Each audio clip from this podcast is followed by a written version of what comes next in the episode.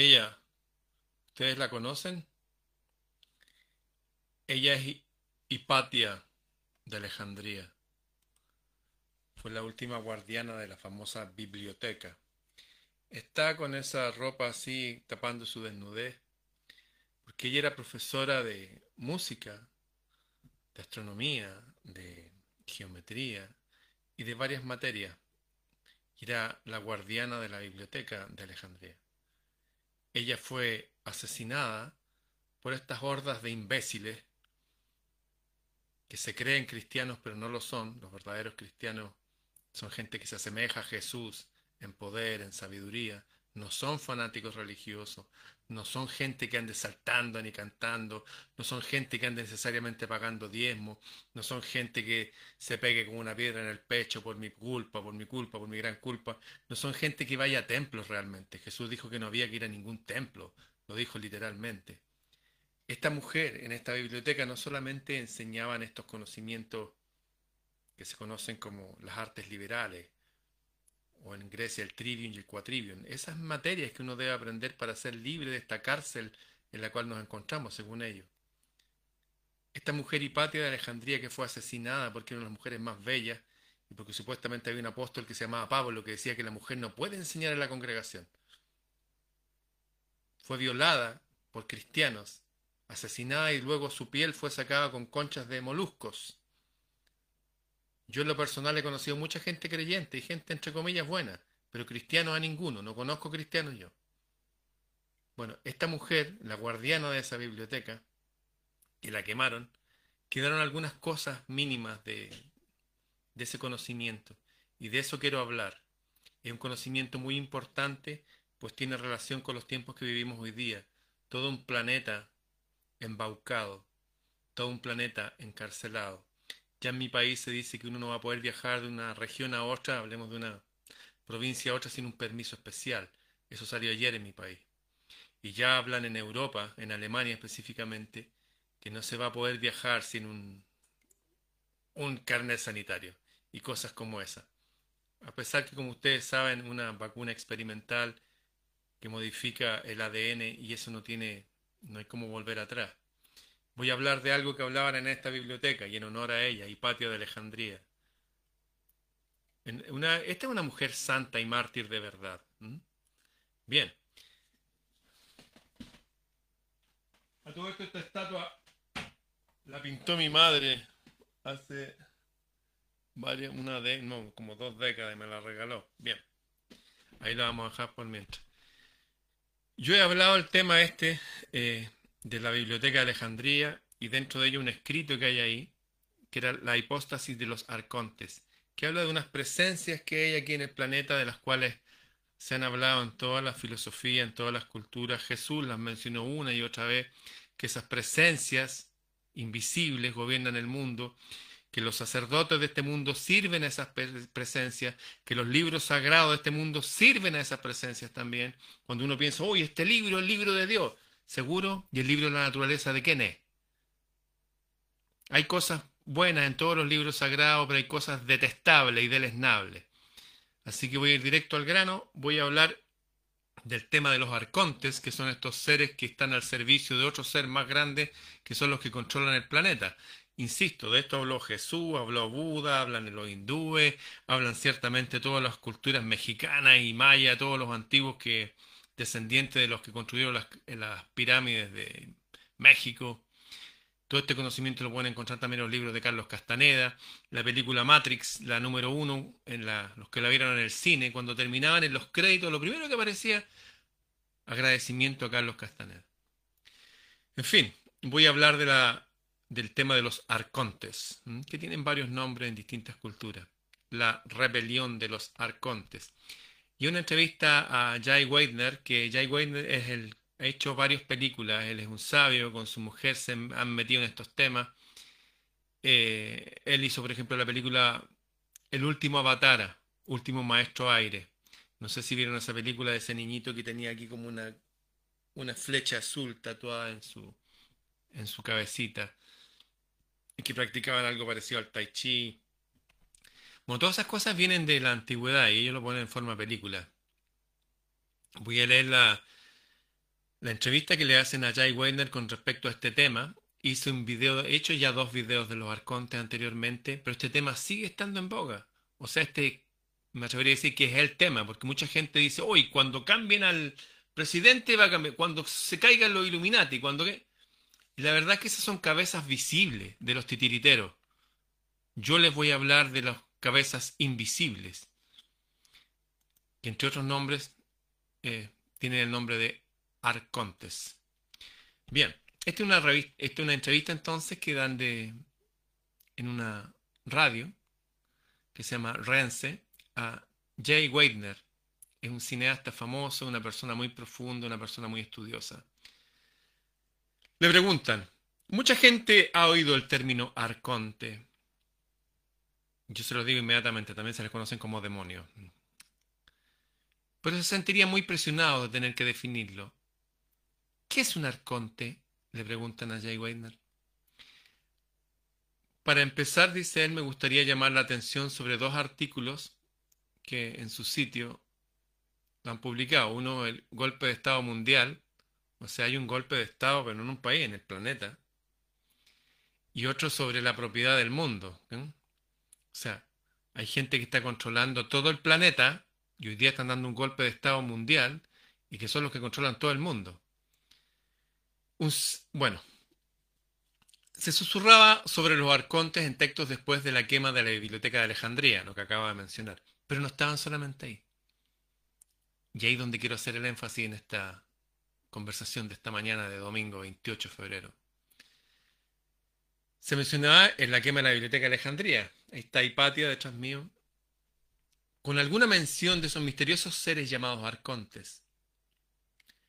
Pero los poderes fácticos de este mundo han gastado 1300 años limpiando todos los registros y borrando todo lo que tenga que ver con los arcontes en nuestra historia. algo queda, por ejemplo, en el libro de Corán, cuando hablan de, las, de los jinas, espíritus que hay en el mundo material. Pero toda esa relación a esos seres la han borrado todos los evangelios donde se hablaban de esos seres los sacaron de, la, de lo que ahora se conoce como Biblia. Fueron sacados por sacerdotes corruptos. Por eso usted no puede esperar que un libro sea sagrado. Que... No, no, no. Hablemos como adultos, por favor. Hay cosas súper buenas en todos los libros sagrados de la tierra y hay cosas detestables también. Bien, en 1947, post Segunda Guerra Mundial, algunos textos fueron encontrados en vasijas de barro en Nag Hammadi, en Egipto. ¿Dónde queda la Biblioteca de Alejandría? En Egipto. A propósito, ¿de dónde eran los primeros cristianos?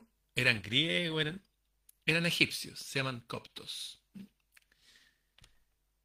Se encontraron en Nag Hammadi algunos textos en Egipto, y en esos textos estaba una historia de que el pueblo de Nag Hammadi pensaba hace dos mil años atrás de lo que se trataba este mundo y que habían unos, ¿cómo decirlo? Unos seres que habían sido eh, ocultos de la historia. Dice, la razón por la cual los textos de Nahamadi, que datan de 2100 años atrás, 100 años antes de Cristo, son tan importantes, es que nadie ha podido darles un giro. Eh, nadie ha podido contrastarlo, nadie ha podido decir, oye, es que están alterados estas cuestiones. La Biblia ha sido traducida muchas veces, pero estos textos no, son los originales. Nadie ha sido capaz de distorsionarlo o destruirlo. Ahí está como se escribió y punto. ¿Qué es lo que realmente quisieron hacer para mantenernos en la ignorancia hasta el día de hoy? Por suerte esos textos sobrevivieron, fueron traducidos correctamente y cuando mucha gente los lee se han encontrado con un debate claro y definido sobre qué son los arcontes, entre otros, entre otros temas que salen ahí. Pero ahí también sale el tema. O sea, tenemos la Biblioteca de Alejandría, tenemos los textos de Nahamadi, tenemos los descendientes de los toltecas, que lo pueden ver en los libros de Carlos Castaneda o en la película Matrix número uno. Después la distorsionaron la película, mataron a la mujer del protagonista, qué sé yo. Dice, hay 13 códices ahí con más de 50 textos, que es una cantidad grande de escritura.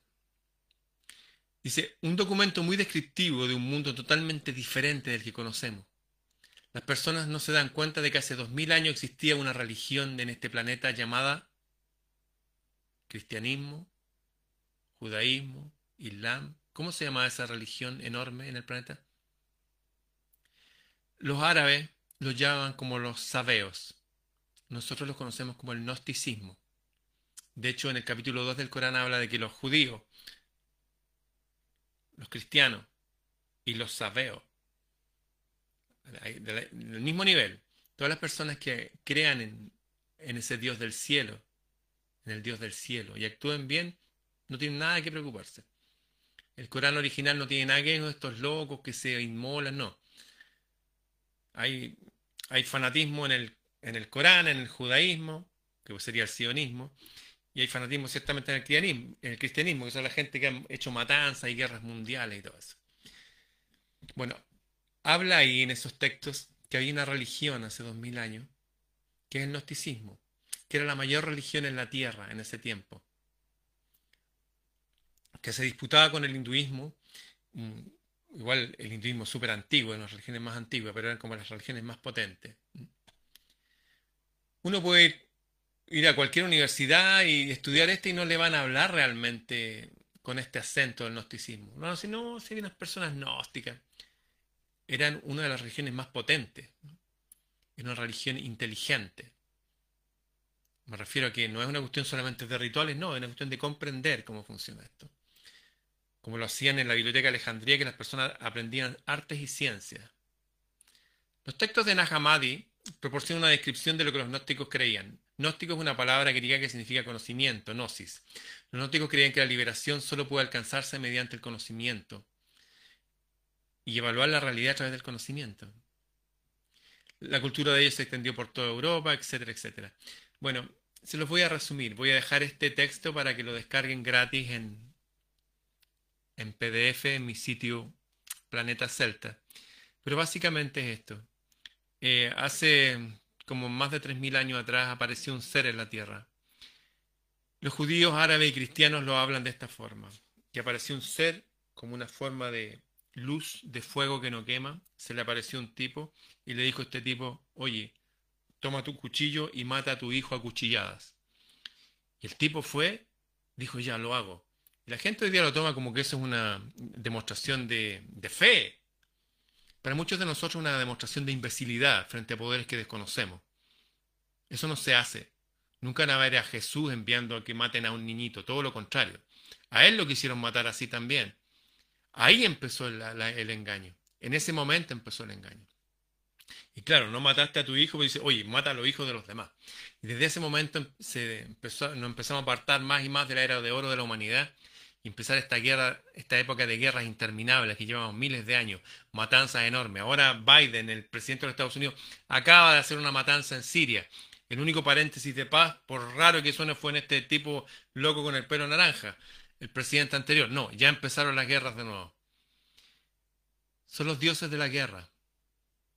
Son los dioses de los ejércitos. Había unos tipos que se llamaban los cátaros. Y también los albigenses y los hugonotes, un montón de grupos de gente cristiana en Europa que llegaron a estas mismas conclusiones y dijeron el Dios del Antiguo Testamento es el diablo. No tiene nada que ver con Jesús, nada es cero. Nunca Jesús habló de Jehová, nunca es nunca, jamás. Todo lo contrario, se enfrentó a los, a los sacerdotes de su misma raza y les dijo, ustedes están sirviendo un demonio. Y él toda la vida habló del Dios del cielo. Bueno, en estos textos de Nahamadi, en los textos de la Biblioteca de Alejandría, en la cultura oral heredada por los indios toltecas de acá del norte de América, donde están los libros de Castaneda, todos hablan de lo mismo, que llegó un ser que se presentó como un algo luminoso, de hecho aquí en México lo llaman como el volador, lo llaman como el depredador y los que los sirven son los voladores. Pero es la misma cuestión. ¿Qué hacen estos seres? Se alimentan del sufrimiento de los humanos, de la desesperanza, del miedo y hacen cosas engañosas. Por ejemplo, hacen sociedades que aparentemente están muy tecnológicas, pero están llenos de hambre, están llenos de cuerpos enfermos, están llenos de personas locas que, no sé, no tienen idea de lo que es ser un ser humano. Usan una realidad aparentemente como próspera, o podríamos decir progresista, por usar esa palabra tan de moda, para engañarnos. Es como lo que decían ahora los chinos hace dos días. Ya no somos más pobres. China acaba de superar la pobreza justo cuando se cumplieron 100 años de la inauguración del Partido Comunista en China. Justo porque el Banco Mundial, otro engaño, dicen que con 1,9 dólares al día la persona deja de ser pobre y ellos ganan 2,2 dólares, así que no hay pobre. Así empiezan a engañarnos. O si no, oye, mira, esta sustancia, se le vamos a agregar esta sustancia mágica medicinal y usted se va a sanar. Y nos empiezan a transformar quizás en qué cosa. Lo que hacen el arconte, resumiendo, es engaños a nivel personal, colectivo y hoy día mundial. Por eso le puse el título ahora, los arcontes están más activos que nunca. Eh, se supone que son seres que están siempre al acecho, que se alimentan de nosotros, de nuestros sentimientos, de nuestro miedo, de nuestra desesperanza, nos quitan la energía. También promueven gente súper fanática religiosa, que no, no, ve, todos los demás están equivocados, yo tengo la razón. Y no ven que somos todos hijos de un mismo cielo, que estamos todos bajo el mismo sol. O sea, por eso los lo, Cátaro y todo eso decían que el Dios del Antiguo Testamento era totalmente falso, porque eligió un pueblo en contra de todos los demás, y eso es absurdo. Ningún Dios verdadero haría eso, ningún Dios antiguo lo hizo así en la antigüedad, ninguna creencia habla de eso, todo lo contrario. De hecho, el primer yogi que vino a, América o a Occidente, también vino a Estados Unidos, dijo, ¿saben qué? Lo, invitaron porque el tipo era súper sabio estaba criado en todas estas cosas, era experto en música también, era campeón de lucha, se llama Vivekananda. Y él dijo, ¿saben qué? Después de estudiar su sociedad, me doy cuenta que ustedes están sirviendo un demonio. Lo mismo que dijo Jesús. ¿Saben lo que le pasó a Vivekananda? Lo expulsaron de vuelta a la India.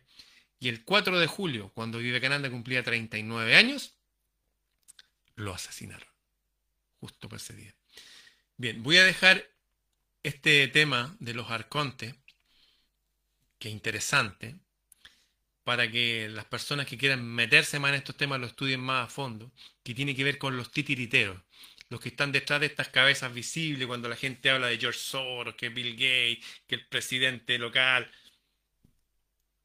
todos están controlados por estos seres. Llámelo usted como quiera. Este es un tema denso, no es para todos, es denso pero no deja de ser interesante para los que deseen aprender más. Es muy importante eh, para entender la realidad, porque si nos quedamos con la cabeza visible, por eso que llevamos miles de años en guerra. Por eso que la gente ya vota por un presidente. ¡Uy! salió el presidente de la izquierda. Ahora sí que sí, vamos que se puede. Y el presidente de la izquierda, como en el caso de mi país, vendieron el país. No tiene nada que ver con, estar eh, tratando de que el pueblo sea más próspero, para nada. Los tipos están siempre engañando. Ya, ahora entonces hay que votar por el de la derecha. Vamos que se puede, este tipo que nos promete. Y tampoco. Y así llevamos, ¿cuántos llevamos en esta bicicleta, izquierda y derecha? 200 años en el mundo moderno, miles de años en el contexto que le estoy hablando.